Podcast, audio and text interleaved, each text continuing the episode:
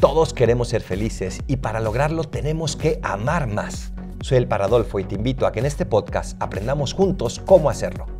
Y llegamos al noveno paso. Un corazón que es amado. Déjate amar. No basta simplemente con querer amar, tenemos que dejarnos amar. El plan de Dios es de salvación eterna, de felicidad y de plenitud. Y para lograrlo nos transmitió un mensaje a través de nuestros cuerpos. Existimos para amar como Él ama. Este ideal es grande y es imposible a nivel humano, pero para Dios no es imposible. Tenemos que dejarnos amar por Dios para poder lograr eso. ¿Dónde aprendo a amar?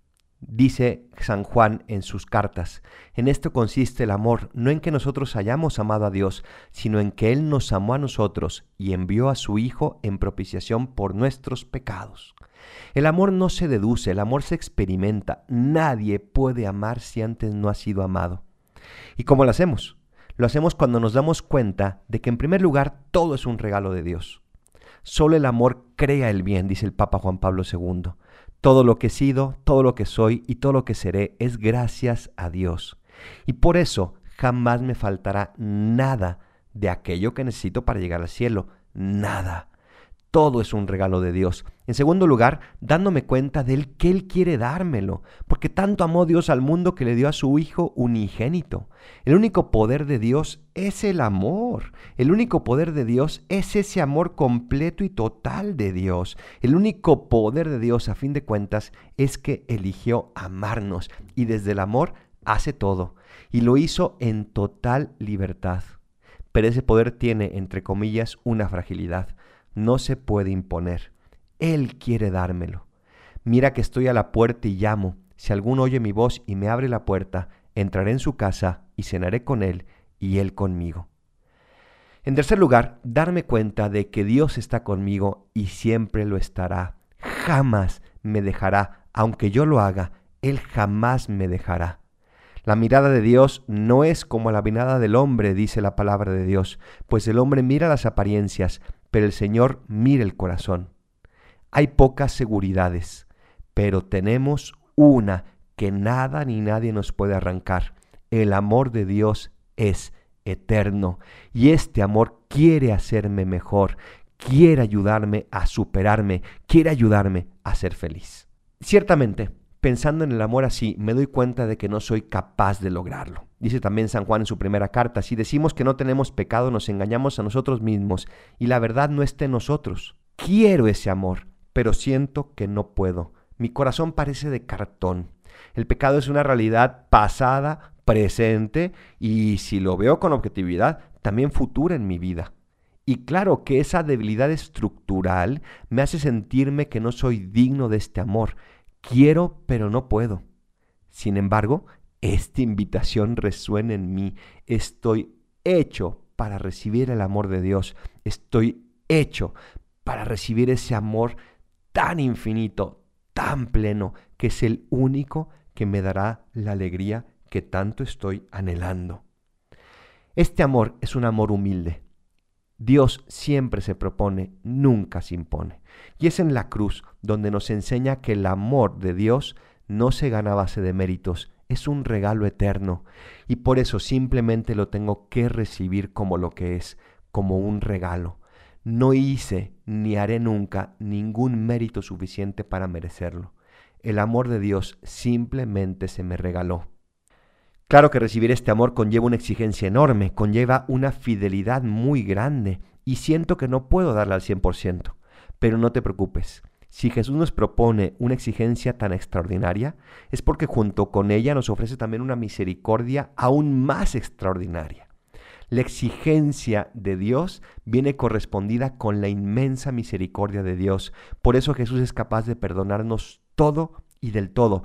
Por eso solo Jesús es capaz de perdonarnos todo y del todo. En un retiro escuché una vez esta frase. Dios acusa al corazón que se defiende, pero defiende al corazón que se acusa. Simplemente pídele perdón, reconócete pecador, y Él te dará el perdón que tu alma está necesitando. ¿Cómo podemos tener certeza de esto? Muy fácil, porque Cristo tomó un cuerpo como el nuestro, no durante 33 años, sino para toda la eternidad. Y con eso firmó que nuestro corazón será siempre acogido, porque Él murió por mí, no solo como un hecho, sino como una tarea. Me entregó la redención como un regalo, pero también como una tarea que yo tengo que llevar adelante. Él no puede mostrarme con más contundencia que me ama, simplemente me dio todo. ¿Quiero dejarme acoger por este amor? Dice San Pablo, con Cristo estoy crucificado y ya no vivo yo, sino que Cristo vive en mí. Esta vida en la carne la vivo en la fe del Hijo de Dios que me amó y se entregó a sí mismo por mí. ¡Qué regalo tenemos! Dios nos ama tanto que se entregó todo Él, todo entero, para siempre, por amor a nosotros. Yo estaré con ustedes hasta el fin del mundo. Tomó luego pan, dio gracias, lo partió y se lo dio diciendo, Este es mi cuerpo que se entrega por ustedes. Hagan esto en memoria mía. La teología del cuerpo tiene su origen y su fin en la Eucaristía.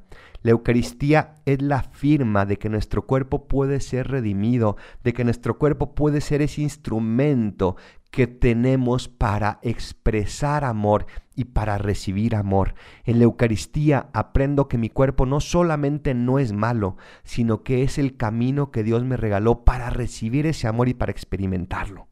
Dice el Papa Juan Pablo II, en este misterio se descubre enseguida el amor que se refiere a Cristo mismo como esposo de la iglesia. Este es mi cuerpo. Este sacramento de la Eucaristía es un signo de una donación que transforma. La Eucaristía es consecuencia de la promesa del amor eterno de Dios por mí. Dios no juega a amarme, Dios se juega su vida amando y por eso se quedó conmigo hasta el fin de los tiempos. Cada misa es una renovación de ese amor y una ayuda a mi debilidad. Y el poder de transformación que tiene la Eucaristía es inigualable, es alimento para el alma. Jesús mismo viene a transformarnos y a hacernos otros Cristos, a imitarlos. Tal vez podrás decir que la Eucaristía no te ha transformado, pero ¿cuándo me ayudó a mí la historia de un capitán de barco que dicen que era muy, muy, pero muy geniudo, que tenía un temperamento súper explosivo y sin embargo iba a misa a diario porque llevaban un capellán con ellos. Y cuando los marinos le preguntaban, ¿cómo es posible que usted comulgue a diario y sin embargo nos trate así de mal? El capitán le respondió, imagínense si no comulgar a diario, la Eucaristía me da el poder de no tirarlos por la borda. La Eucaristía te va transformando, aunque a veces parezca que esa transformación es demasiado lenta.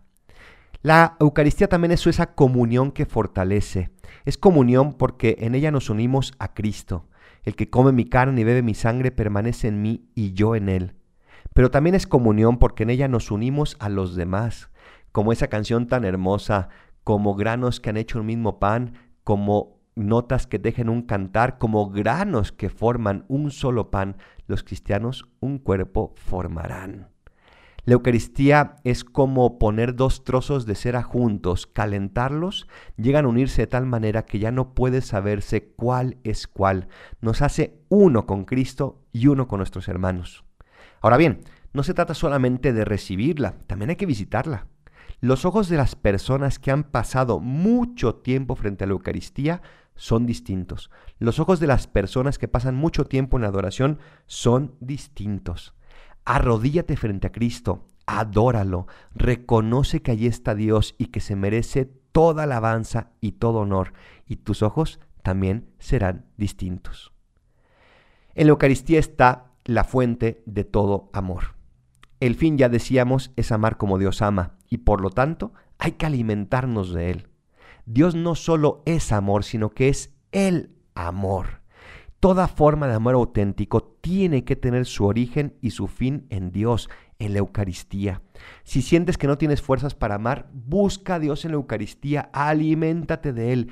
Esto es mi cuerpo que se entrega por ustedes, esta es mi sangre que se entrega por ustedes. Recíbelo y date cuenta de que solamente abriéndole tu corazón a Él, a ese amor, solamente dejándote amar por ese amor, podrás tú también amar con la fuerza de Dios. La Eucaristía fortalece el amor que se debilita por el cansancio, por la rutina, por los roces diarios, por los defectos. En la Eucaristía tenemos toda la fuerza que necesitamos para seguir siendo fieles a ese amor. Ante la grandeza de este regalo solo nos queda repetir con humildad y fe las palabras del centurión. Señor, no soy digno de que entres en mi casa, pero una palabra tuya bastará para sanarme. Déjate amar, déjate abrazar por Cristo. En Él está todo lo que nos hace falta. Dios no nos ama por lo que hacemos, Dios nos ama por lo que somos, sus hijos. No importa quién seas, no importa lo que hayas hecho, pídele perdón. Él te sigue amando igual. Él quiere llevarte al cielo. Él quiere pasar contigo toda la eternidad. Es liberador saber que Dios nos ama así. Es liberador saber que contamos con un amor así. Él es el Dios de los imposibles. Solo nos pide que hagamos todo lo posible y el resto lo hará Él. Y recuerda que a Dios no le interesa ni la calidad ni la cantidad de lo que le entregues. Él solo quiere la totalidad. Entrégate a Él, porque el fin de nuestra vida es llegar a fusionar nuestro corazón con el corazón de Dios, nuestra voluntad con su voluntad, querer lo que Dios quiere, amar lo que Dios ama, vivir como Dios vive. Si quieres seguir profundizando en estos temas tan hermosos y de tanta transformación, te invito a conseguir mi libro. Entra en Amazon, pon Adolfo Güemes y te aparecerán todos mis libros, incluido este de 9 pasos para amar más. O manda un correo a librospeadolfo.gmail.com librospeadolfo.gmail.com o simplemente busca en mi página web padreadolfo.com los links para poder hacerlo. Soy el Paradolfo, gracias por acompañarme en estos nueve pasos, un camino hermoso he recorrido feliz de la vida contigo. Dios te bendiga, reza por mí, yo rezo por ustedes. Bendiciones.